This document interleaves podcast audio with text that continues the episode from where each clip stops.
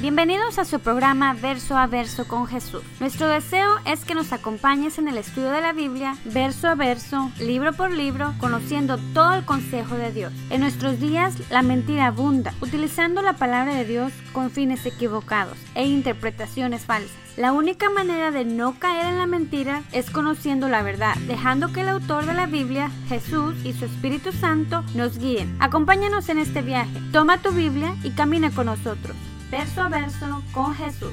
Cristo moriste en una cruz, resucitaste con poder. Siempre regresar, como dice la palabra misma, a las, a las sendas antiguas. Y no solamente lo quiero poner en el contexto eh, espiritual, sino también en el contexto de cómo se hacían las cosas. ¿Se acuerdan que la semana pasada vimos cómo eh, este Esdra se paró en un púlpito, la gente estaba exactamente como estamos ahorita, sin sillas. Ahí nos, nos chiflamos ahora, estamos cómodos en las sillas, pero antes estaban parados. Y aún hay iglesias, hermanos, en, sobre todo en los lugares donde nosotros nacimos, que, no tienen dónde sentarse, están así al aire libre, sin micrófono y aún están ahí alabando a Dios. Entonces, no necesitamos en realidad nada de esto, solamente la palabra de Dios y un corazón dispuesto. Ya lo demás es lujo, ya lo demás es comodidad, que si fuera quitado, el mensaje no tiene que tener ningún o ningún este, tiene que ser el mismo, tiene que tener el mismo efecto más bien. Qué hermoso, ¿eh? pero no me quiero salir. Eh, bienvenidos, vamos para Nehemías capítulo 9 y hoy vamos a ver dos capítulos. Dos capítulos. Eh, prepárense porque vamos a leer bastantito. Estaba orándole al Señor y digo, Señor, eh, ¿cómo, que siempre le pregunto, ¿ah? ¿cómo predico esta parte? ¿Qué nos quieres hablar? ¿Qué me quieres hablar? ¿Qué quieres que le diga a tu pueblo? Y y leía y leía, y, si se dan cuenta, el capítulo 8, el capítulo 9 y aún el capítulo 10 habla mucho de que, y estaban escuchando la lectura de la palabra, y estaban escuchando la lectura de la ley, estaban escuchando y escuchando. Digo, Señor, entonces creo que tengo que leer para que todos escuchemos. Eh, vamos a hacer una pequeña recapitulación, porque crean o no, hermanos, ya estamos entrando a la recta final de Nehemías. ¿Quién iba a decir? A mí se me hizo corto el viaje, la verdad. Eh, será porque gozo estar eh, en Nemías o en cualquier libro de la palabra. Pero bueno, ya estamos en la recta final. Como dice nuestra serie, reconstrucción, acabamiento y reforma. La reconstrucción, acuérdense que la semana pasada, bueno, más bien el capítulo este que fue el estudio antepasado, fue terminado. Ahora estamos en, el, en la mitad del avivamiento y después va a seguir la reforma pero eh, vimos el liderazgo de Nehemías que surgía de una vida de oración, ¿verdad? ¿Cómo, cómo es la, cómo tiene que ser la, la, la, cómo tú ves a un líder? Y estamos hablando en el, en el servicio del Señor. A veces pensamos que, que, tiene que ser como en el mundo, ¿no? Buscar un líder es aquel que es enérgico y que es, hasta se podría decir, malo con la gente y que lo ves y, y, le tienes miedo. ¿Qué es mejor, que te tengan miedo o que te, que te tengan amor? Ahí les dejo esa, esa, pregunta en su corazón. Entonces, pensamos que el liderazgo en el Señor pues, tiene que ser igual como buscamos en el mundo, ¿verdad? Un líder que tenga eh, presencia y que sea así, que, oh, no, este cuidado. Pero no. Vemos aún en, en mismo las características de un líder para empezar es una vida de oración con el Señor. ¿Por qué? Porque créanme, hermanos, el hombre no estamos diseñados para ser los cabezas, no estamos diseñados para ser los, los que, ¿cómo les digo? El, líder en el sentido de que yo tomo todas las decisiones y lo que yo diga, eso es. No estamos diseñados para eso. Estamos diseñados para siempre estar bajo el liderazgo del Señor. Y entonces nosotros solo, somos, solamente somos eh, los portavoces. Cuando el hombre ya sea en, el, en, el, en la obra del Señor o en cualquier sentido político, eh, ministerial, el, este, cualquier eh, sentido, cuando el hombre es el que está arriba y no hay nadie a quien le estás dando cuentas, estás en peligro. Estás en peligro. No hay, no, no podemos, no podemos con ese cargo. Nuestra cabeza, nuestro corazón no puede estar siempre así, que no le demos cuenta a nadie porque vamos a caer. Créanme, es, es algo que, no es ni siquiera de dudarlo. Va a caer. Entonces, este es Nehemías, una, una vida de oración, un corazón firme de fe y firme y anclado en las promesas de Dios. Ese es un líder eh, en la obra de Dios. Y vimos cómo la posición del enemigo eh, vino de afuera, vimos el obstáculo que aún nuestra propia naturaleza pecaminosa eh, presenta ante la obra de Dios, ¿verdad? Cómo, cómo estorbamos a veces la obra del Señor en el ministerio y aún la obra del Señor que quiere hacer en cada uno de nosotros. Créanme, estorbamos demasiado, estorbamos demasiado. Pero vimos todo eso, ¿verdad? vimos el sacrificio que implica hacer la obra de Dios, porque hermanos, la, la obra de Dios eh, no es cómoda. Aún Pablo mismo decía, yo golpeo mi cuerpo, yo me pongo en disciplina. Tiene que haber disciplina, porque si no, no vamos a poder hacer la obra de Dios. La obra de Dios, hermanos, es incómoda y digo incómoda para la carne, porque la carne quiere lo que la carne pide, ¿verdad? Eh, en el mejor de los casos, la carne pide descanso, pide un día de, de relax. Ese es el mejor de los casos, ¿verdad? Y la obra de Dios es sacrificio, la obra de Dios es trabajo, la obra de Dios es a veces ser herido. Y, como dice la palabra, ¿sabes qué? Y, ah, ¿Se acuerdan que Pablo les decía a la iglesia de Corintios, hey, ustedes, ¿sabes qué? Si es mejor, aguanta la ofensa, aguanta la ofensa. Si es algo que, que no es, como, no, no sé, de gran importancia, pero si es algo que puedes aguantar, dice, aguanta la ofensa. Aguanta la ofensa. Entonces, la obra del Señor, hermanos, es incómoda, es trabajo, es sacrificio, que de hecho, si no fuera por el Espíritu Santo, no podríamos ni siquiera hacerlo. No podríamos ni siquiera hacerlo. En la carne no podemos hacer la obra de Dios. Aún Jesús mismo lo dijo, ¿se acuerdan? En el capítulo 5 de Juan, versículo 17 dice, yo, mi Padre trabaja y yo trabajo. Es un trabajo que fíjense, hasta el Señor Jesucristo dice, yo aún estoy trabajando. El servicio del Señor no es cómodo, es un trabajo, pero es, es algo que, que tiene unos, unos beneficios, hermanos, tan hermosos que para empezar, como dice la palabra de Dios, que es mi servidor, está conmigo, ¿verdad? Aquel que está sirviéndome es el que está más cerca de mí, dijo Jesucristo. Entonces, eh, cuando nosotros ponemos manos a la obra, algo pasa en nuestras vidas. Cuando tomamos la decisión, hermanos, el servicio al Señor es una decisión que nosotros tenemos que tomar. Si nosotros estamos esperando que venga un ángel, eh, una revelación, que se abran los cielos y, y para, ah, no, entonces que ya, se, ya vi la luz, ya vi, nunca vamos a servir. Tenemos que tomar la decisión de decir, ¿sabes qué? Voy a renunciar a, y ahí entra el sacrificio, ¿no? A renunciar a los deseos de mi carne para servirle al Señor. Entonces, pero cuando tomamos esa decisión, cuando en serio tomamos la decisión de servir al reino, de seguir a Cristo, entonces comienza una obra, una obra de reconstrucción en nuestro corazón, nuestros muros que guardan esa comunión que entonces emprendemos con el Señor, ya, ya detienen el, ataque del enemigo, lo dejan fuera ya. Entonces ya tenemos, como siempre lo digo, cuando nosotros estábamos en el mundo sin el Señor, venía la tentación, venía el pecado y no teníamos armas, nada de armas para detenerlo. Nos íbamos derechito, como dice la palabra, ¿no? Como, como buey al degolladero, derechito al pecado. ¿Por qué? Porque no teníamos el poder, no teníamos la autoridad, no teníamos las armas para pelear eso. Pero cuando estamos en el Señor, entonces Él nos da, y aún mismo dice la palabra de Dios, ¿verdad? Que cuando viene la, tentación, dice, Él tiene una puerta para que tú salgas corriendo. El problema es que a veces no buscamos, ¿verdad? No estamos buscando la salida, estamos buscando cómo, cómo quedarnos ahí. Pero entonces tenemos eh, ya la autoridad, tenemos ese poder para decir no al pecado.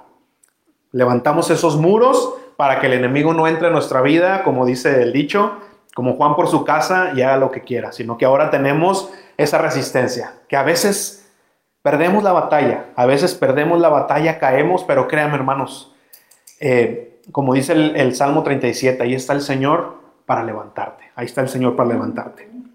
Entonces es lo que, está- es lo que hemos- estado viendo en la historia de Nehemías y es lo que el Señor ha estado hablando en la historia de ellos o viendo a través de la historia, pero ¿qué nos, ha- qué nos está hablando ahora en nuestra historia?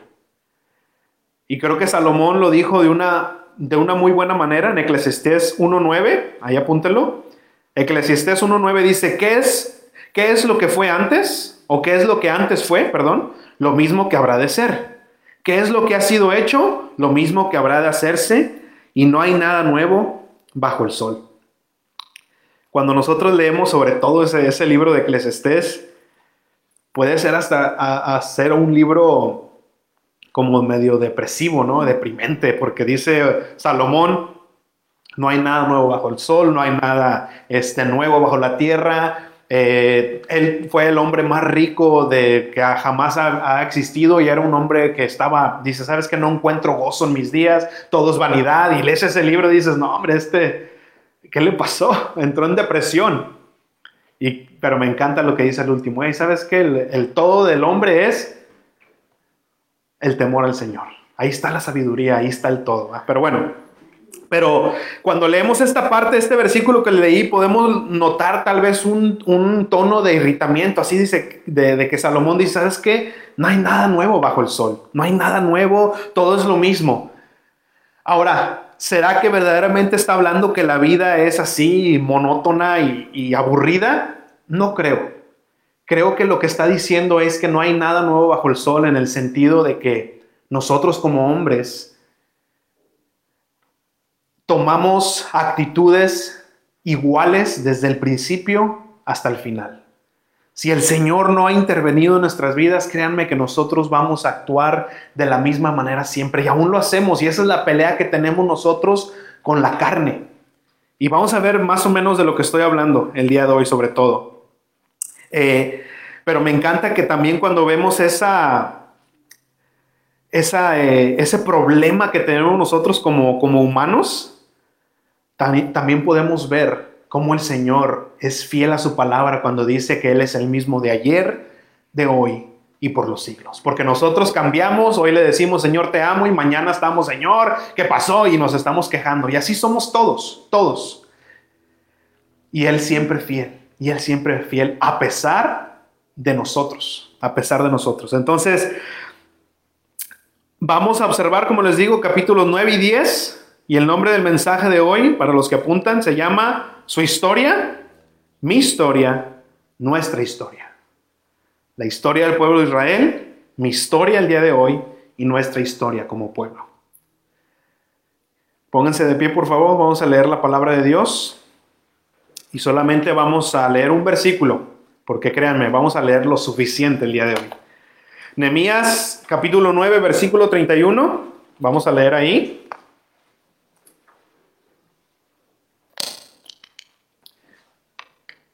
Recuerden, cada vez que abrimos nuestras Biblias, esta es la palabra de Dios y es Dios hablando con nosotros. Así es que tomemos esta palabra como lo que es, palabra de Dios.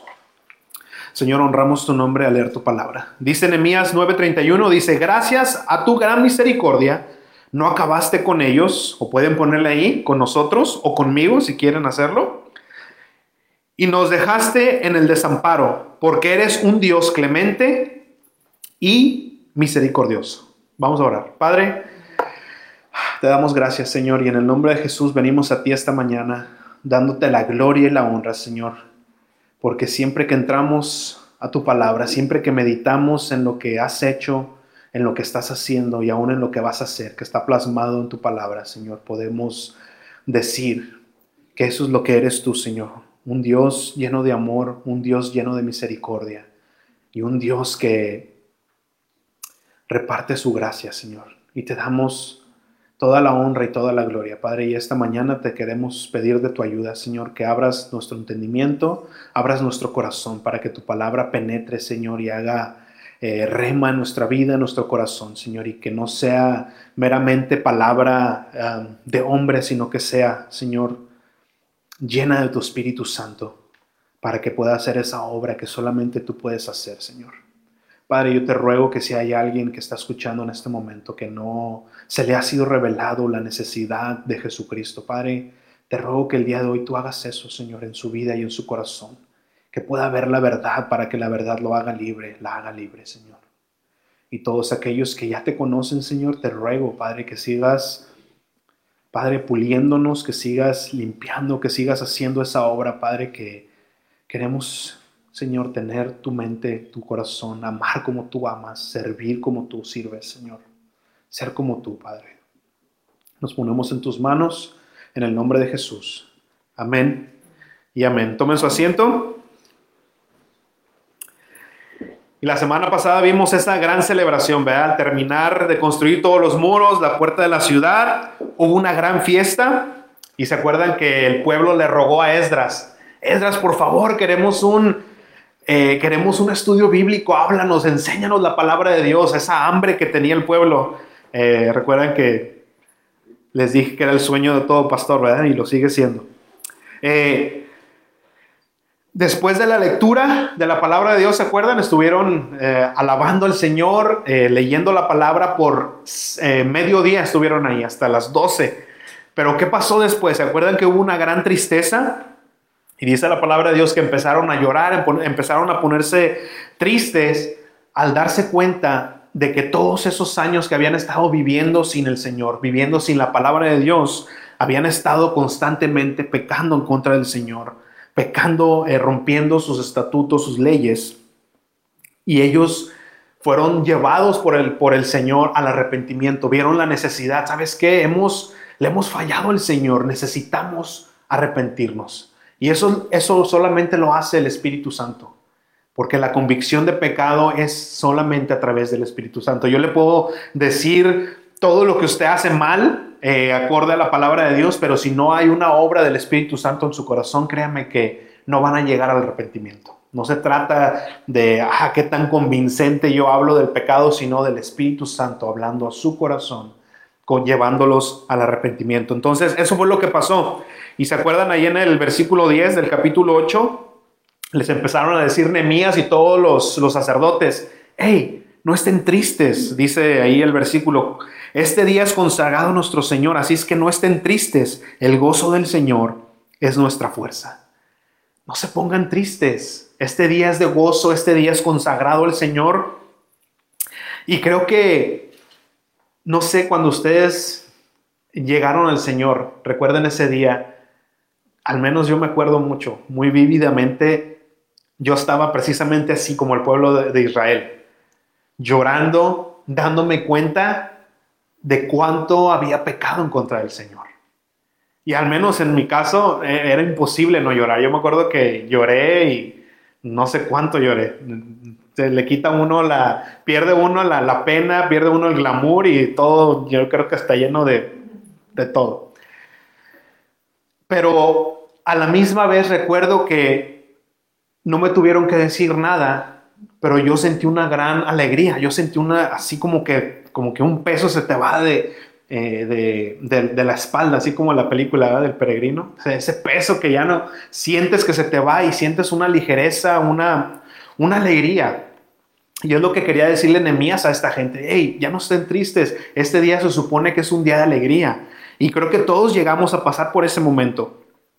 De que llegamos al Señor, nos damos cuenta de nuestro pecado, pero llegamos al punto donde, ah, Señor, gracias. Y hay una alegría en nuestro corazón.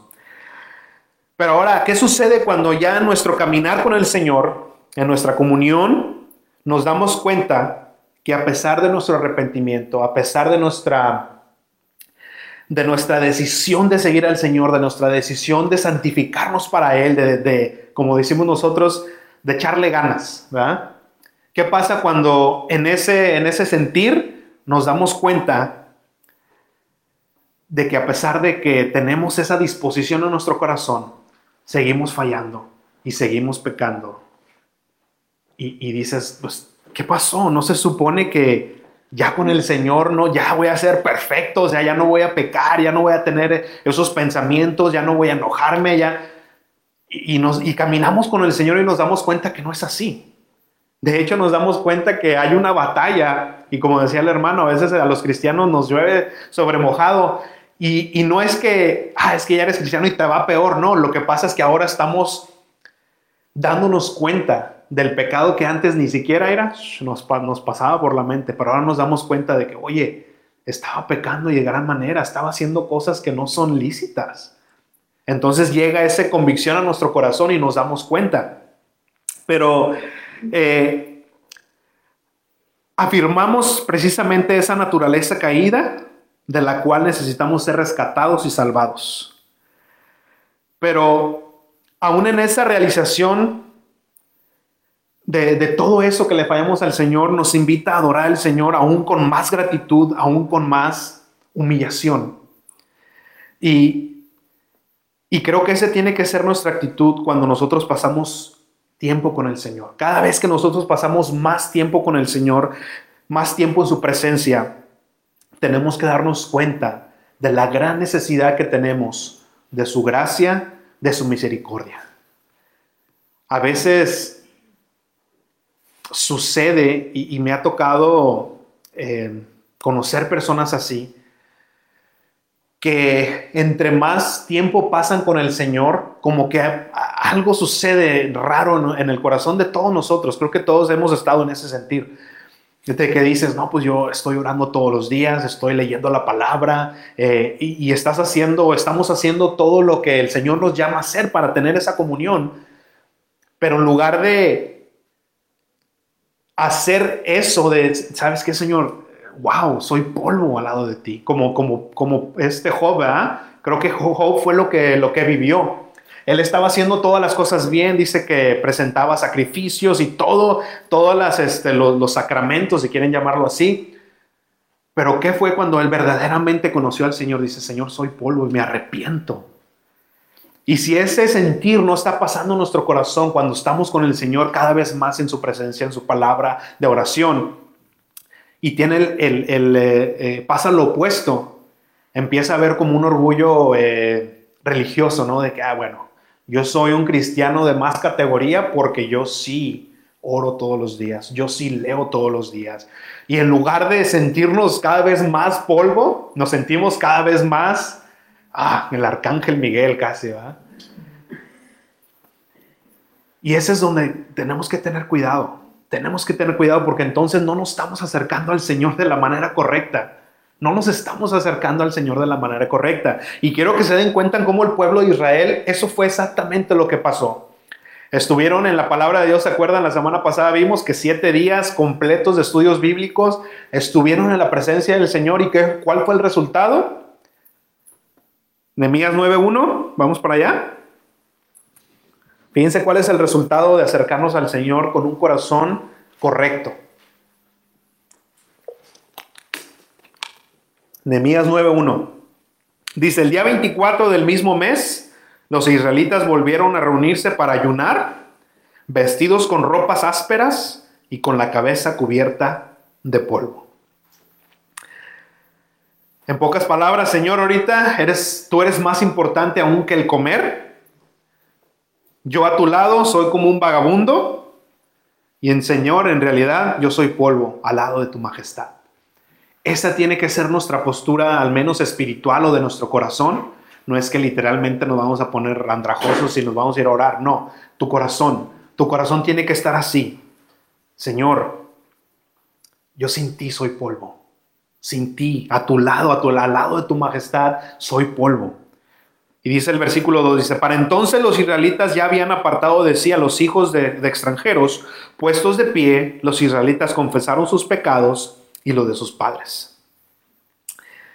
Fíjense lo que, lo que causa cuando estamos en la presencia del Señor, ¿verdad? Dice que fueron y confesaron sus pecados. Ahora, ¿qué es confesar nuestros pecados al Señor? No significa que le estamos dando al Señor nueva información, de que, ay, Señor, ¿sabes qué pequé? Oh, sí, Oscar, yo no sabía, qué bueno que viniste. No, no le estamos dando nueva información al Señor, sino más bien estamos poniéndonos de acuerdo con Él, diciéndole, Señor, he pecado y lo llamo pecado porque tú le llamas pecado.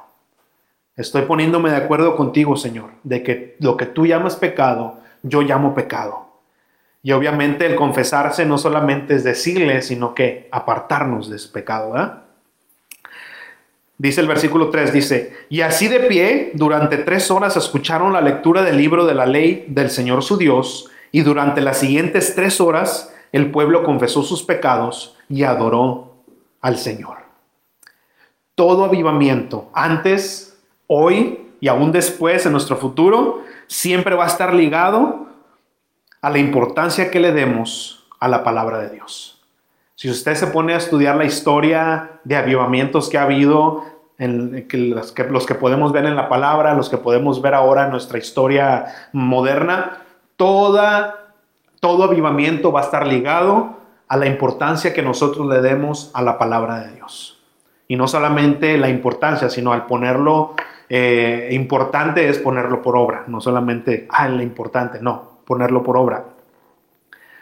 Dice el 4, ahora vamos a leer una extensión, dice, luego los levitas Josué, Bani, Cadmiel, Sebanías, Binui, Serebías, Bani y Kenanías subieron los escalones y en voz alta clamaron al Señor. Por su parte, los levitas Josué, Cadmiel, Banit, Hasanías, Serabías, Odías o Jodías, eh, Sebanías y Petajías, ay Señor, dijeron al pueblo, vamos, bendigan al Señor nuestro Dios desde la eternidad y hasta la eternidad. Señor, que tu glorioso y excelso nombre, que tu glorioso y excelso nombre sea bendito más allá de toda bendición y alabanza. Empieza a surgir un cántico nuevo, empieza a surgir un cántico del corazón de estos hombres. Y aquí es donde se se desata la oración más grande registrada en la palabra de Dios. Y, me encanta esta oración, si ahorita la vamos a leer toda, así es que agárrense. Pero es una oración que no solamente es, eh, eh, una plática con el Señor, sino que narra la historia del pueblo de Dios. Eh, esta oración se puede, bueno, al menos yo la veo como un estudio, es estudio bíblico, slash oración, slash narración porque es, tan hermosa y casi la quiero comparar cuando este, eh, ¿cómo se llama el que apedrearon? Se me fue el nombre. Esteban, gracias Señor. Cuando Esteban fue apedreado, ¿se acuerdan? Antes de que fuera apedreado, se separó y empezó a predicar desde Génesis hasta toda la historia. Así veo yo esta oración y vamos a ver por qué. Y quiero que veamos, ah, mientras estamos leyendo, no quiero que solamente lean, y, pero quiero que meditemos. Así como esta oración, ellos estaban meditando cómo el Señor había estado en la vida, aún en la historia del pueblo de Israel. Quiero que mientras leamos, todos nosotros meditemos en nuestro pasado, en nuestra historia, y que veamos la mano del Señor, cómo ha estado verdaderamente en nuestra historia. Desde que tengamos memoria, les puedo asegurar yo que van a empezar a ver la mano de Dios. No sé si ustedes ya se han, puesto a meditar, aún antes de conocer al Señor. Yo me di cuenta después, digo, Señor, aquí está tu mano y no la había visto. Aquí estás tú y yo perdido en mis laureles. Señor, qué hermoso que desde antes de que nosotros tuviéramos cualquier interés en el Señor, Él ya estaba interesado en ti y en mí. Y quiero que veamos eso Veamos eso mientras leemos, esta, leemos esta parte de, de, la, de la palabra de Dios. Ahora, vamos a leerlo. Dice el versículo 6, dice, tú Señor, eres el único Señor. Tú hiciste los cielos y la tierra, los cielos y los cielos de los cielos, con todas tus huestes, tú creaste la tierra y el mar y todo lo que hay en ellos. Tú diste vida a todo cuanto existe. Por eso las huestes celestiales te adoran. Tú, Señor, eres el Dios que eligió a Abraham. Tú le ordenaste salir de Ur de los Caldeos te le pusiste, y, y le pusiste por nombre Abraham. Señor, tú eres el dueño de la creación. Tú cambias vidas. Señor, tú nos llamas tú nos das un nuevo propósito. No, fíjense, eh, y aquí me encanta porque me trae a memoria lo que dice Segunda de Corintios, que dice que cuando estás en Cristo, ahora eres una nueva criatura, tienes un nuevo propósito. Las cosas viejas pasaron, ahora todo es nuevo, todo el Señor prepara un nuevo camino que ha estado de hecho de antes de que nosotros nos diéramos cuenta. Fíjense cómo la oración va mostrando eso. Dice el 8, dice, tú lo consideraste digno, tú lo consideraste digno de confianza, hiciste un pacto con él, Tú prometiste dar a sus descendientes la tierra donde vivían los cananeos, los hititas, los amorreos, los fereceos, los jebuseos, los jereceos y cumpliste tu promesa porque eres justo. Tuviste en Egipto la aflicción de nuestros padres y escuchaste su clamor en el mar rojo. Tú realizaste señales y maravillas contra el faraón y sus ejércitos y contra todos los habitantes de su país pues sabías que habían tratado a tu pueblo con soberbia. Ese día engrandeciste tu nombre como lo has engrandecido hoy.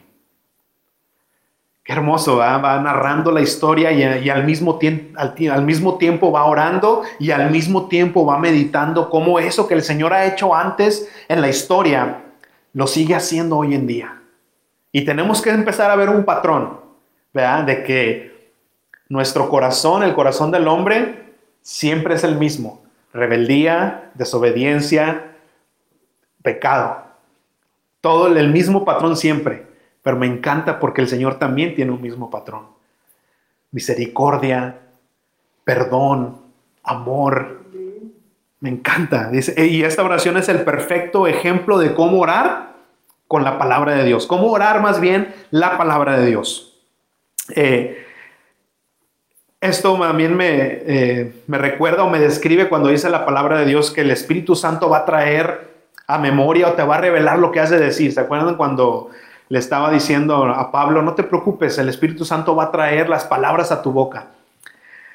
A veces eh, malinterpretamos este versículo pensando de que, ah, ok, ya soy cristiano, el Espíritu, estoy lleno del Espíritu Santo, no es necesario ni siquiera que estudie la Biblia. Dice la palabra que el Espíritu va a traer a mi boca eh, las palabras que debo de decir. No, no va a suceder así, ni porque te acuestes en la noche con la Biblia en tu cabeza, de repente vas a saber toda la Biblia. No, no funciona así. Es una decisión que tú tienes que tomar, estar en la palabra, eh, memorizar la palabra, estudiar la palabra. Entonces, el Espíritu va a traer eso a tu boca.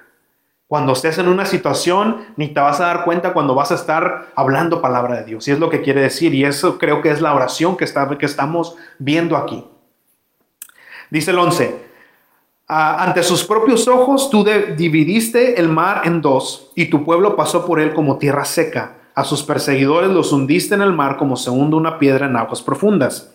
Tú los guiaste durante el día por medio de una gran nube y de noche iluminaste su camino con una columna de fuego para mostrarles el camino que debían seguir. Y sigue, va con la historia, pero ¿qué nos habla a nosotros? ¿Qué nos tiene que invitar a meditar esta porción? ¿Recordamos nosotros los milagros que el Señor ha hecho en nuestra vida? Tal vez no es como antes, ¿verdad? Ah, sí, me acuerdo que el Señor abrió el río y pasé. Mm, tal vez no, no son así, de hecho ya no son así, porque no, son, no es necesario ya que el Señor eh, se despliegue de esa manera, porque ya nos dio a Jesucristo. Pero, ¿recordamos los milagros que el Señor ha hecho en nuestras vidas?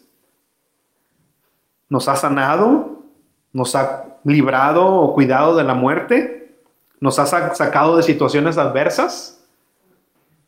Es bueno recordar, es bueno ir otra vez a donde el Señor ha puesto su mano en nuestras vidas y, recordar eso. Dice el 13, tú descendiste a la cumbre del monte Sinaí, les hablaste desde el cielo y les diste consejos sabios, leyes verdaderas y estatutos y mandamientos buenos Tú les ordenaste respetar la santidad de tu día de reposo y por medio de tu siervo Moisés les, prescribiste mandamientos, estatutos y leyes. ¿Nos ha hablado el Señor alguna vez a través de su palabra? ¿Nos ha revelado su palabra? ¿Hemos recibido consejos de la palabra de Dios, de sus estatutos, de cómo vivir nuestra vida? Hemos recibido consuelo del Señor, de la palabra de Dios. Hemos recibido esperanza de la palabra de Dios al leer lo que Él nos tiene eh, escrito para nosotros en la palabra. Cuando tuvieron hambre, tú les diste a comer pan del cielo. Cuando tuvieron sed, hiciste que brotara agua de la peña y finalmente les diste posesión de la tierra como habías prometido hacerlo. ¿El Señor ha provisto de, de nuestras necesidades alguna vez? Que digas, no, Señor, no tengo, no sé, eh, para pagar, no tengo comida, no tengo eh, eh, agua, no sé, cualquiera de nuestras necesidades. ¿Ha provisto el Señor alguna vez eso? Amén, ¿verdad? Qué hermoso es meditar en eso. Cuando dice la palabra de Dios, medita, medita en tus caminos, medita en la palabra y empezamos a ver cómo el Señor ha estado en nuestra historia, ¿verdad? Así como ellos están orando, viendo cómo el Señor estuvo en la historia del pueblo, nosotros podemos ver exactamente lo mismo. Dice el 16, pero ellos y nuestros padres se llenaron de soberbia y en su obstinación no presentaron atención a tus mandamientos. Se negaron a escucharte y se olvidaron de los hechos maravillosos que habías hecho por ellos. Al contrario, se volvieron duros y rebeldes y buscaron líderes que los guiaran para volver a caer en servidumbre. Moisés, nos, trajiste aquí para morir. No, hombre, hay que regresarnos. Ya casi dice Moisés, ya casi me matan. Y ahí es donde empezamos a ver el patrón del corazón del hombre, ¿verdad? Eh, egocéntrico, malagradecido. Uno diría, no, hombre, si yo hubiera visto abrirse el mar y, todo eso, yo sería fiel al Señor. ¿Seguro? Digo, seguro. Porque no sé si a ustedes les ha pasado, a mí sí, de que un día el Señor hace una gran obra en mi vida y al día siguiente estoy, Señor, no me amas. Señor. Yo he estado así, no sé ustedes. Y diríamos que no, es que si yo hubiera visto, no creo. No creo. ¿Saben por qué? Porque el corazón del hombre es engañoso. El corazón del hombre, hermanos, es un patrón que créanme, todos nosotros en, la, en esa naturaleza somos iguales. Le hemos fallado al Señor, aun cuando Él no nos falla, aun cuando Él está ahí. Somos infieles y Él permanece fiel. Y es cuando nosotros llegamos a la realidad que nuestro Dios, cuando lo conocemos más, es cuando llegamos y decimos, Señor, tengo que adorarte. Es una necesidad mía adorarte, es una necesidad mía darte gracias, gracias porque necesito tu amor, tu misericordia, tu gracia todos los días, porque me doy cuenta que cuando dejo, cuando bajo eso, cuando dejo de agradecerle al Señor, es cuando empezamos nosotros a caer y cuando nosotros empezamos a, ser malagradecidos con el Señor. Su paciencia, su benignidad son solamente lo que Él es y por eso tenemos que adorarlo. Pero fíjense lo que dice ahí. Dice, pero tú eres un Dios que perdona, eres un Dios clemente, y compasivo, no te enojas fácilmente porque tu misericordia es grande, por eso no los abandonaste. Dice el 18, aunque ellos fueron un becerro y le dijeron al pueblo que ese era el Dios que los había sacado de Egipto, aunque ellos se dedicaron a cometer actos muy repugnantes, tú por tu gran misericordia, no los abandonaste en el desierto. Durante el día, la columna de nube no se separó de ellos para guiarlos en su camino. Durante la noche tampoco se apartó de ellos la columna de fuego para alumbrarles el camino que debían seguir. Les enviaste tu buen espíritu para instruirlos y no les quitaste el maná que con, que con, que con, ese se alimentaban y les faltó agua para agradar su, agradar su sed. Durante 40 años los sustentaste en el desierto y nunca les faltó, ni se gastaron sus vestidos, ni se lincharon los pies. Pusiste en sus manos reinos y pueblos y los repartiste por distritos y tomaron posesión de las tierras de Sijón, el rey de Hezbón, de Og y el rey de Basán. Y me encanta cuando veo este tipo de descripciones de nuestro Dios en el Antiguo Testamento porque siempre tenemos, bueno, eh, hay una, un dicho, ¿no? O, una creencia obviamente falsa de que no, es que el Dios del Antiguo Testamento es un Dios enojado y que siempre está ahí para castigar y ya con Jesucristo, ah, ya es un Dios pasivo y amoroso.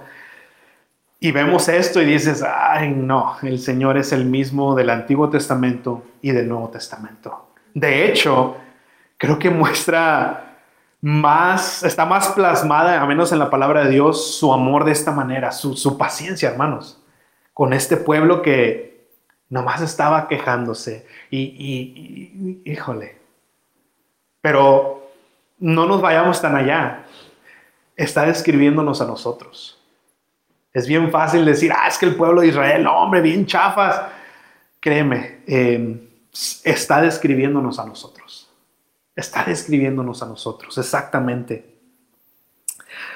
Nos tiene que causar esa tristeza eh, de que nos damos cuenta que en realidad somos malagradecidos, egoístas, egocéntricos. Pero me encanta porque ya cuando estamos en el Señor, esa tristeza, como dice Segunda de Corintios, produce en nosotros el arrepentimiento para salvación. Y qué bueno, qué bueno que el Señor nos dice, ¿sabes qué, Oscar? Tú estás siendo malagradecido, tú estás siendo egoísta, estás siendo... Eh, estás faltándome. ¿Por qué el Señor nos viene y nos contrita de esa manera? Para decir, ay, te voy a regañar y ahí te voy a dejar todo. No, el Señor quiere que nos, arrepintemos, que nos arrepintamos. Quiere traernos al arrepentimiento, quiere traernos a Él. Eso es lo que Él desea. Quiere que estemos con Él. Y no solamente vamos a poder ver la mano del Señor en nuestras vidas, sino también en la de, nuestros hijos y nuestra descendencia. Y esa es una de las promesas que más yo eh, le pido al Señor. Que podamos nosotros pasar la antorcha del Evangelio a nuestros, a nuestros hijos, a nuestros nietos y a nuestras descendencias que siguen hasta que el Señor venga. Esa es una oración que tiene que estar, hermanos, si tienen hijos, nietos, esté siempre ahí siempre ahí. Fíjense lo que dice el versículo 23, dice, les diste tantos hijos como las estrellas de los cielos y los guiaste hasta la tierra que habrían de poseer como lo habías prometido a sus padres. Y sus descendientes tomaron, tomaron posesión de esas tierras, tú les diste la victoria sobre los que ahí habitaban, y ellos vencieron a los cananeos y a sus reyes y a los pueblos vecinos para que hicieran con ellos lo que quisieran. Y ellos conquistaron ciudades amuralladas y tierras fértiles, se adueñaron de buenas casas y de todo tipo de bienes, de cisternas, de viñedos, de olivares y de abundantes árboles frutales, y comieron hasta saciarse y disfrutaron de tu gran bondad.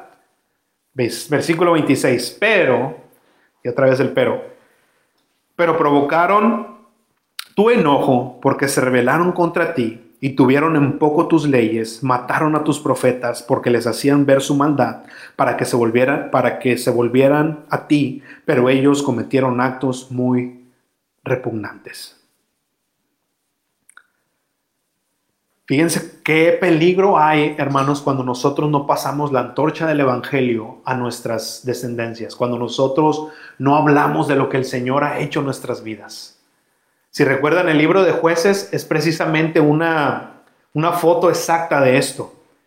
De los jueces, el Señor mandaba un libertador, un juez, y los libertaba por mucho, por un tiempo, y después, ¿qué pasaba? Volvían a caer en actos eh, contra las leyes del Señor. Y no solamente que caían cada vez, sino parece ser que caían cada vez en, en, actos más repugnantes, en cosas más pesadas, en más idolatría y en cosas que dices, wow, de hecho, el libro de jueces termina con gente que mandaba pedacitos de cuerpo humano por todos lados. Es unas cosas que dices, ¿qué, qué, es eso?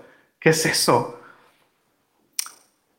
Entonces, tenemos que nosotros meditar cómo el Señor ha visitado aún nuestras generaciones, cómo ha tenido misericordia de nuestros hijos, de nuestros nietos, no sé qué generación de cristiano eres, pero podemos ver eso. Podemos ver eso. La disciplina de nuestro Dios es para corregir y para que volvamos a Él. Para que volvamos a Él. La corrección, aún la palabra de Dios dice, ¿verdad? Que la corrección del Señor al momento no es agradable. Y pues claro que no. ¿A quién le gusta que le estén eh, disciplinando, ¿verdad? A nadie nos gusta la disciplina, que nos disciplinen. Pero créanme, hermanos, cuando viene del Señor, no es solamente porque el Señor se goza en, en darnos de latigazos o regañarnos o ponernos en disciplina. De hecho, la palabra de Dios dice totalmente lo contrario. El Señor se goza en perdonar. El Señor se goza en la misericordia. Y eso es bien hermoso, aunque es una espada de doble filo. Ahorita les voy a decir por qué. Dice el 27, dice, entonces los dejaste caer en poder de sus enemigos que los afligieron en gran manera. Pero ¿cuál fue el resultado de esa aflicción? Dice ahí, sigue diciendo el 27, dice, y cuando se volvieron atribulados, cuando se vieron atribulados, te, pidieron ayuda y tú desde el cielo los escuchaste porque eres un Dios misericordioso y les enviaste hombres valerosos para que libraran el poder de sus enemigos. Pero una vez que estaban en paz, y esto está describiendo jueces, volvían a su mal comportamiento y por eso tú los dejaste caer en poder de sus enemigos y ellos volvieron a dominarlos, pero volvían a pedirte ayuda y tú desde el cielo te compadeciste de ellos y los librabas. Los reprendiste para que respetaran tus leyes, pero ellos en su soberbia no cumplieron tus mandamientos, sino que se rebelaron contra tus juicios, por los cuales tu nombre que los cumpla por, los cuales todo hombre que los cumpla vivirá. Se rebelaron, se encapricharon y no quisieron escucharte. Qué precisa es la palabra. Cuando describe el corazón del hombre. Y qué, hermanos, qué paciencia del Señor. Qué paciencia del Señor que esta gente, el Señor derramaba y lo hace con nosotros, derrama todas las bendiciones sobre nosotros y ahí estamos nosotros siendo infieles, y ahí estamos nosotros quejándonos, y ahí estamos nosotros, ay, no, Señor, hoy no quiero servirte, Señor, hoy, ay, y, estamos así, ¿verdad? Rebeldes, caprichosos, obstinados. Y es irónico cómo el día de hoy la cultura quiere borrar la historia. No sé si se han dado cuenta que aún en los libros de, de las escuelas de historia quieren borrar los episodios de esta nación donde había esclavitud, donde había cosas que no son buenas, y quieren borrar eso pensando que al borrar eso, al, querer eh, mostrar a una humanidad ah, casi perfecta, que no se equivocaron, por ejemplo, para nuestros hijos, que, no, que nunca sepan que hubo, que nunca sepan que hubo esclavitud, que nunca sepan que hubo un error en esta nación, piensan que con eso van a hacer que nuestras generaciones crezcan y que no haya racismo, que no haya violencia, que no... Cuando no nos damos cuenta que el mal no viene de afuera, el mal viene de adentro, viene del corazón. Y el corazón solamente puede ser transformado por el Señor. Puedes borrar toda la historia que tú quieras y pensar que nunca en la vida hubo guerras, violencia, racismo, lo que tú quieras. Y créanme, vamos a llegar a lo mismo. El problema no es de afuera, el problema es de adentro. ¿Se acuerdan cuando Adán y Eva pecaron? ¿Por qué pecaron? Porque el entorno y la cultura los obligó, no, es que estaban bien corruptos todos. No había nadie. De hecho, en ese, el entorno era perfecto. ¿De dónde vino entonces el pecado? De la desobediencia del hombre. O sea, es que no digamos, ah, es que la cultura y... No no ayuda, pero no viene de ahí, viene del corazón. Dice el 30, pero tú les viste, pero tú les tuviste paciencia por mucho tiempo y por medio de tus profetas les diste muestras de tu espíritu, pero ellos no quisieron escucharte. Por eso los dejaste caer en manos de otros pueblos. Gracias a tu, gracias a tu gran misericordia no acabaste con ellos ni los dejaste en el desamparo porque eres un Dios clemente y misericordioso. Y aquí es donde les decía que esa espada de dos filos, ¿verdad? Sabemos que Dios es amor, sabemos que Dios se goza en perdonar, sabemos que Dios se goza en la misericordia, en, en hacer misericordia, pero aquí podemos caer en un gran error y pensar que porque Dios no nos ha castigado por vivir en pecado, porque Dios no ha intervenido en nuestra vida, podemos llegar a pensar de que una, o el Señor no tiene problemas con mi pecado. Dos, Dios no existe. O tres, el Señor se está haciendo de la vista gorda, en fin que todos somos hijos de Dios, en fin que cuando llegue a su presencia, el Señor me va a perdonar porque Él es todo amor y Él se goza en perdonar. Y podemos caer en ese gran y fatal error, ¿verdad? Pensar de que Dios es un Dios que se hace de la vista gorda al pecado y que no hay problema. Dice Romanos 2, 4, y ahora sí quiero que vayan ahí conmigo, por favor. Romanos 2, 4. Dice, ¿no te das cuenta que menosprecias la benignidad, la tolerancia y la paciencia de Dios y que ignoras que su benignidad buscan llevarte al arrepentimiento? Cuando el Señor no interviene en nuestras vidas y estamos viviendo en pecado, créame hermano, no es porque el Señor se está haciendo de la vista gorda o, o no tiene problema con algo que Él llama pecado. Dice, hey, ten cuidado porque estás menospreciando su paciencia. Dice, ¿ignoras que su benignidad busca llevarte al arrepentimiento? Dice el 5, pero la obstinación y la dureza de tu corazón vas acumulando ira contra ti mismo para el día de la ira, cuando Dios revelará su justo juicio. Siempre hay que recordar que sí, Dios es amor, Dios se complace en perdonar, Dios se complace en la misericordia, pero sigue siendo un Dios justo, sigue siendo un Dios justo y va a ser justicia, va a ser justicia. Hermanos, si la justicia se cumple muchas veces aquí en la tierra, hasta el sentido donde llega, ¿verdad? Si alguien te hace un agravio, eh, vas con las leyes terrenales y hay una justicia, ¿verdad? Si aquí, que somos imperfectos y pecadores, hay cierto nivel de justicia, ahora imagínate un Dios santo, santo, santo, que es todo justo. Claro que va a haber justicia.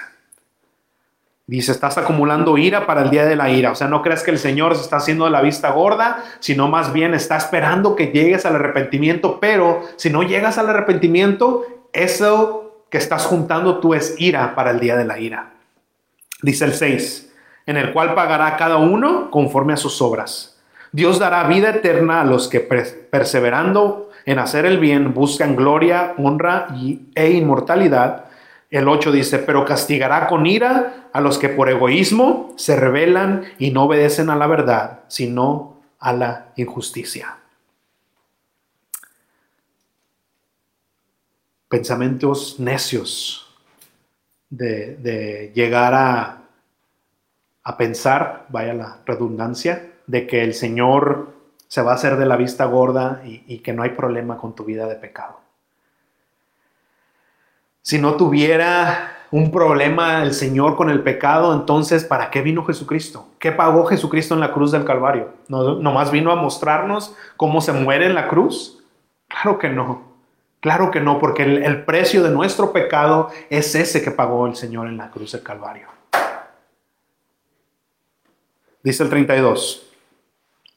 Por eso Dios no es por eso, Dios nuestro, Dios grande, fuerte y temible, que cumples fielmente tu pacto y mantienes tu gran misericordia con tu pueblo, no tengas en poco todo el sufrimiento que han soportado nuestros reyes y príncipes, nuestros sacerdotes y profetas, nuestros padres y todo tu pueblo, desde que fuimos esclavizados por los reyes de Asiria hasta nuestros días. Y aquí sigue hablando de todas las maravillas del Señor Y dice el 35, bríngase al 35. Dice, aceptaron los numerosos reinos que por tu bondad les diste y disfrutaron la vasta y fértil tierra que les entregaste y, ni aún así quisieron servirte ni se arrepintieron de su maldad.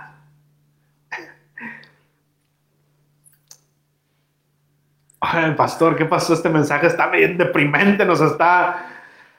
Ah, créame que yo sé, porque nos está mostrando nuestro corazón. Pero fíjense cómo este último versículo también dice que recibían todas las bendiciones del Señor, pero aún así no querían servirle.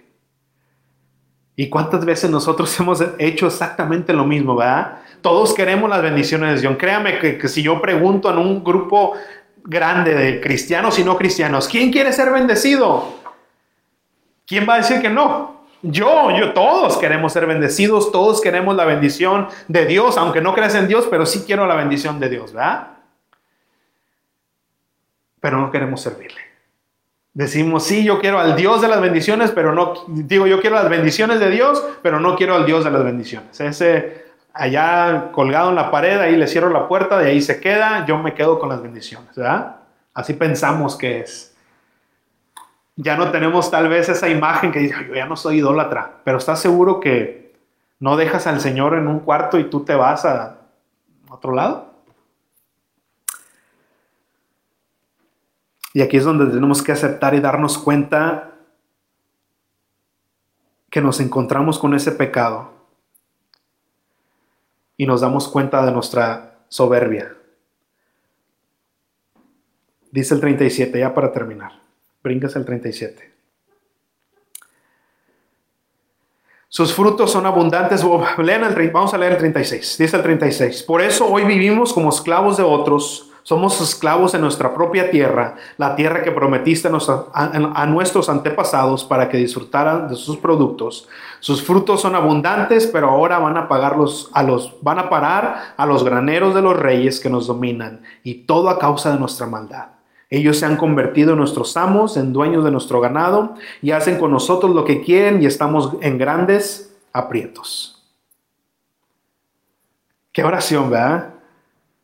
Una oración llena del Espíritu Santo, una oración que, nos pone a meditar, que nos edifica y sí, créanme, causa una tristeza en nuestro corazón porque empezamos a meditar y nos damos cuenta que, no somos ese supercristiano que a veces pensamos que somos, ¿verdad?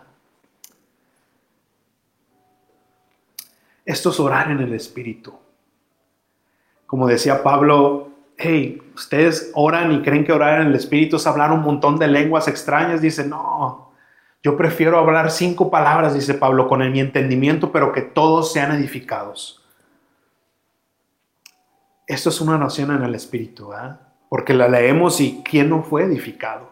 ¿Quién no fue confrontado? ¿Quién no fue presentado con el Señor, con su gran amor, con su misericordia, con su gracia, con su paciencia, con lo que Él es? Y vamos conociendo al Señor. Vamos conociendo al Señor, ¿verdad? Eso es conocer al Señor. Ver quién es, sus atributos. Cuánto nos ha amado, cuánto nos ha tenido paciencia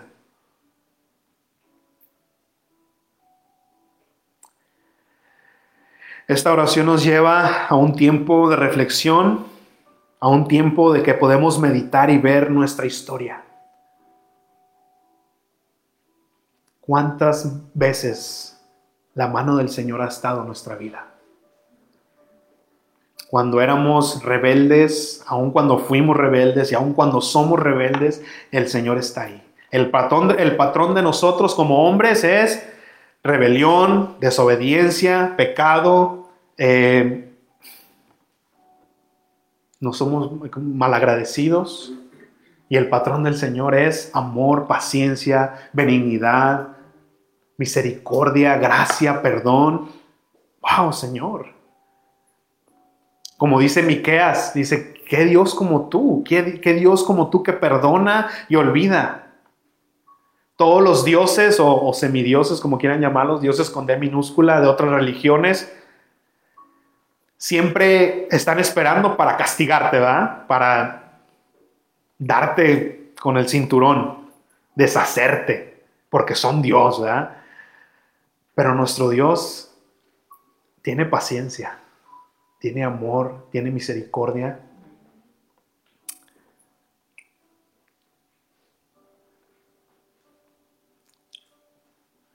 y nos tiene que llevar al arrepentimiento, nos tiene que llevar al agradecimiento y nos tiene que llevar todo esto a hacer un pacto con el Señor, hacer un pacto con Él, de darnos cuenta, Señor, wow, qué, cuánta gracia has derramado sobre mí, Señor, eh, te, te quiero entregar mi vida, quiero entregarte mi vida, hacer un pacto con Él. Y fue lo que hizo, lo que hizo este pueblo. Dice en el versículo 38, dice, en vista de todo esto, Hoy nos comprometemos contigo y nosotros y nuestros príncipes y los sacerdotes y los levitas firmamos este compromiso. Y podemos ver que todo el capítulo 10 habla de todos los que firmaron ese pacto. Fue un pacto por escrito, y, habla de que todas esas personas hicieron un pacto y empezaron a, a comprometerse con el Señor. Y dice ahí mismo la palabra de Dios en Romanos 12, dice que por las misericordias de Dios tenemos que servirle. Dice, ¿cuál es la? Dice, eh, por la misericordia de Dios, por todas las misericordias que el Señor ha tenido en tu vida, por eso lo más razonable, dice que nuestro sacrificio vivo, lo más lógico es adorar al Señor. O sea, viendo todo lo que el Señor ha hecho en nuestras vidas, lo más lógico es adorarle. Dice, preséntate ante Dios como un sacrificio vivo, porque es lo más lógico que hacer. O sea, cuando vemos eso, lo más lógico es, Señor, te agradezco y lo único que tengo para agradecerte todo lo que has hecho en mi vida es sirviéndote, adorándote. Y me encanta cómo el pueblo de Israel en esta porción fue, fue específico al hacer ese pacto. Porque dijeron, vamos a obedecer toda tu ley, pero hay tres cosas en las cuales ellos fueron específicos. ¿Por qué? Porque sabían que esas tres cosas son las en las que ellos habían fallado. Fue en la sumisión de la palabra, al, al Señor, en la palabra de Dios, la santidad como pueblo de Dios y el servir, el sostener, el cuidar el templo de Dios, la obra de Dios. ¿Se acuerdan cuando el profeta Geo les habló precisamente a este pueblo en este tiempo? ¿Qué les dijo? Hey, pueblo de Dios, ustedes están bien acomodados en sus casas, adornándolas, que no es tiempo de, de reconstruir el templo. Ustedes dicen, no, no es tiempo, no, no es tiempo. No, sí es tiempo. Sí es tiempo.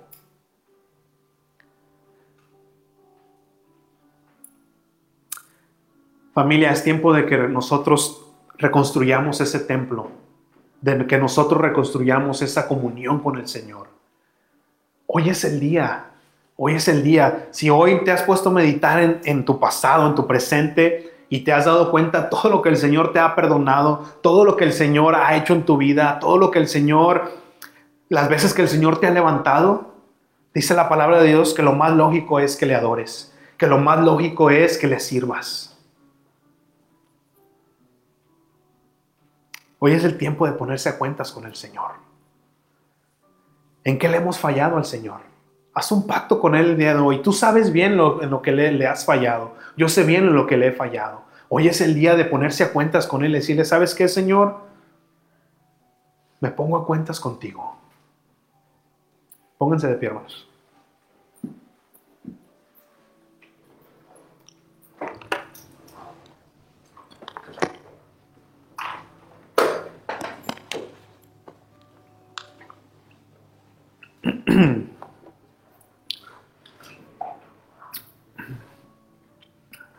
Qué contradictorio es ver las personas que a veces se sienten muy espirituales, pero con un sentir así de orgullo, ¿no? Decir de que superiores, yo soy cristiano de un nivel más que tú.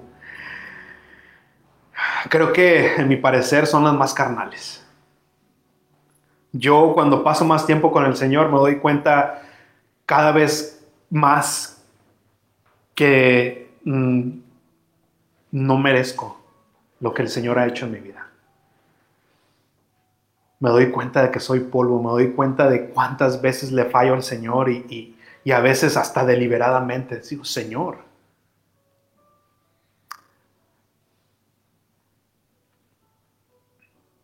Y ahora no es para que digamos, ay Señor, y nos quedemos en ese sentir, ¿verdad? De que, ay, soy, uh, soy polvo y ahí nos quedemos. No, el Señor no, esa, esa tristeza no es del Señor. Dice la que la tristeza que el Señor causa es para arrepentimiento y para que vengamos a Él. Y como vimos el capítulo 8, sea un día de, de festividad, un día de alegría, porque el Señor nos ha levantado. Hermano, nosotros Gozamos de nuestra salvación no por mérito de nosotros, ni antes, ni después, ni nunca. Nosotros gozamos, nos gozamos en la salvación por lo que hizo Jesucristo en la cruz del Calvario. Ese es ahí está nuestro gozo. Nuestro gozo viene del Señor.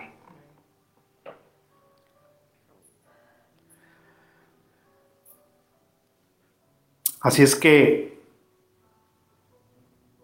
no sé lo que haya pasado en tu vida, ahorita que has estado meditando en lo que el Señor ha hecho en nuestra vida, no sé qué ha pasado en tu vida, pero si has cometido algún pecado, si le has fallado al Señor y has, has destruido tu relación con el Señor, manchado, no sé. Te has alejado del Señor, no sé cuántos años llevas lejos del Señor. Este pueblo llevaba mucho tiempo de no tener comunión con el Señor, de no adorarlo, de no leer su palabra, de no tener nada que ver con el Señor. Llevaban años. No sé si tú llevas días, meses, años, minutos, no sé. Lo que me encanta es esto, de que el Señor está ahí esperándote.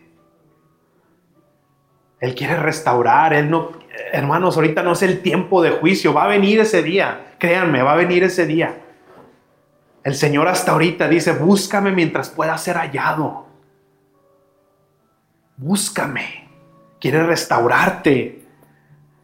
El Salmo 37, 24 dice, si el hombre cae, no se queda en el suelo porque el Señor lo sostiene en la mano. ¿Tú crees que cuando nosotros fallamos tomamos al Señor de sorpresa de que ya me falló Oscar, no puede ser? Yo confiaba en que Él no iba a hacer eso. No, el Señor no lo tomamos por sorpresa, créanme. El Señor sabe bien que somos polvo. El Señor sabe bien. Pero dice su palabra que Él está ahí para levantarnos.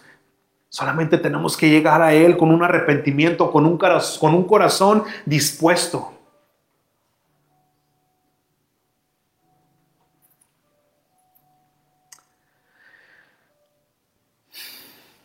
Y a veces podemos llegar a pensar, y eso también es un pensamiento orgulloso de decir, no, yo no tengo perdón de Dios, lo que he hecho es algo repugnante.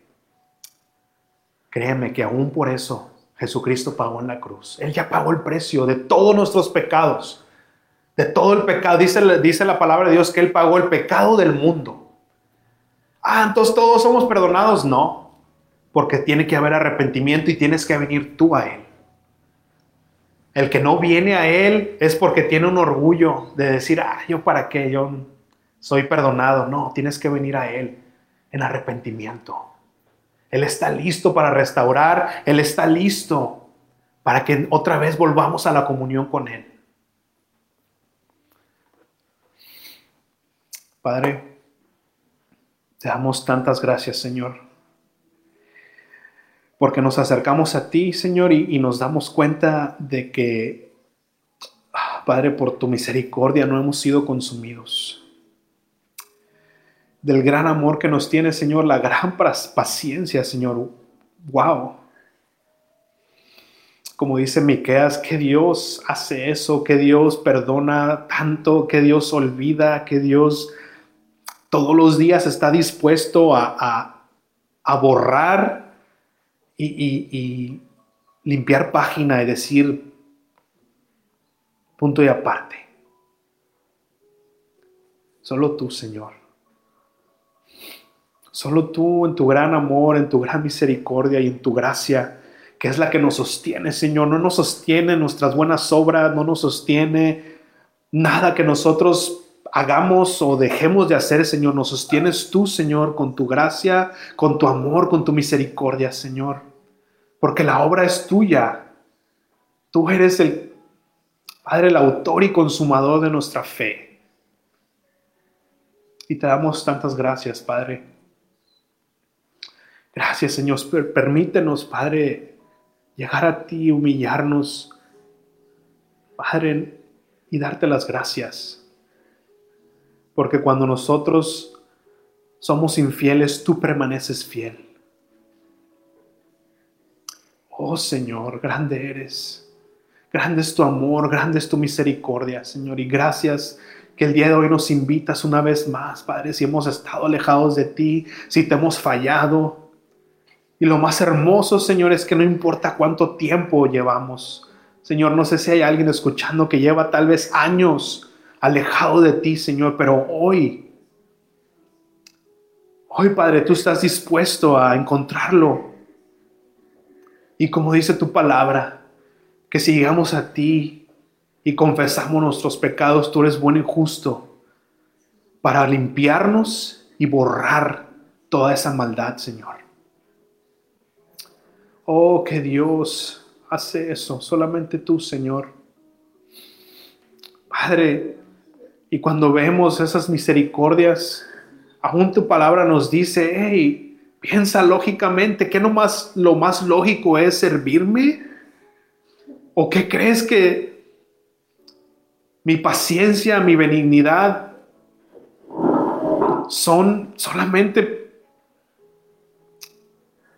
dice, No ignores eso, no ignores que mi, dignidad, mi paciencia es para que vengas al arrepentimiento, no para que sigas viviendo en pecado.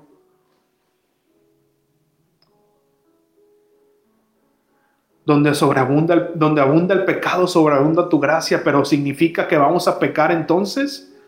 De ninguna manera, dice tu palabra. Señor, porque si tenemos ese pensamiento no hemos entendido nada. No hemos entendido el precio del pecado. No hemos entendido el sacrificio de Jesús en la cruz. Padre, yo te ruego que hagas precisamente eso en nuestras vidas y en los que están escuchando. Que tu Espíritu Santo revele y abra nuestro entendimiento y nuestro corazón y podamos ver verdaderamente el precio de mi rebelión Padre, que podamos ver meditando en, en nuestras vidas, que podamos ver tu mano ahí, Señor, aún antes de que no te buscábamos, aún antes cuando éramos unos totales enemigos de tu palabra, de tu nombre. No te buscábamos, no nos importaba, Señor, y aún así tú estabas obrando nuestras vidas, Señor. Gracias, Padre, porque tú has revelado eso en nuestras vidas. Nos has mostrado tu mano poderosa en nuestra historia.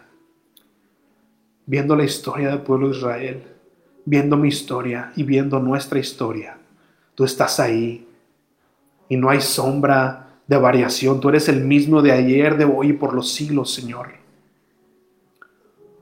Un Dios que se complace en el perdón, un Dios que se complace en la misericordia. Padre, pero no dejas de ser un Dios justo y va a llegar un día donde tú vas a hacer justicia, Señor. Te damos gracias, Padre, y glorificamos tu nombre.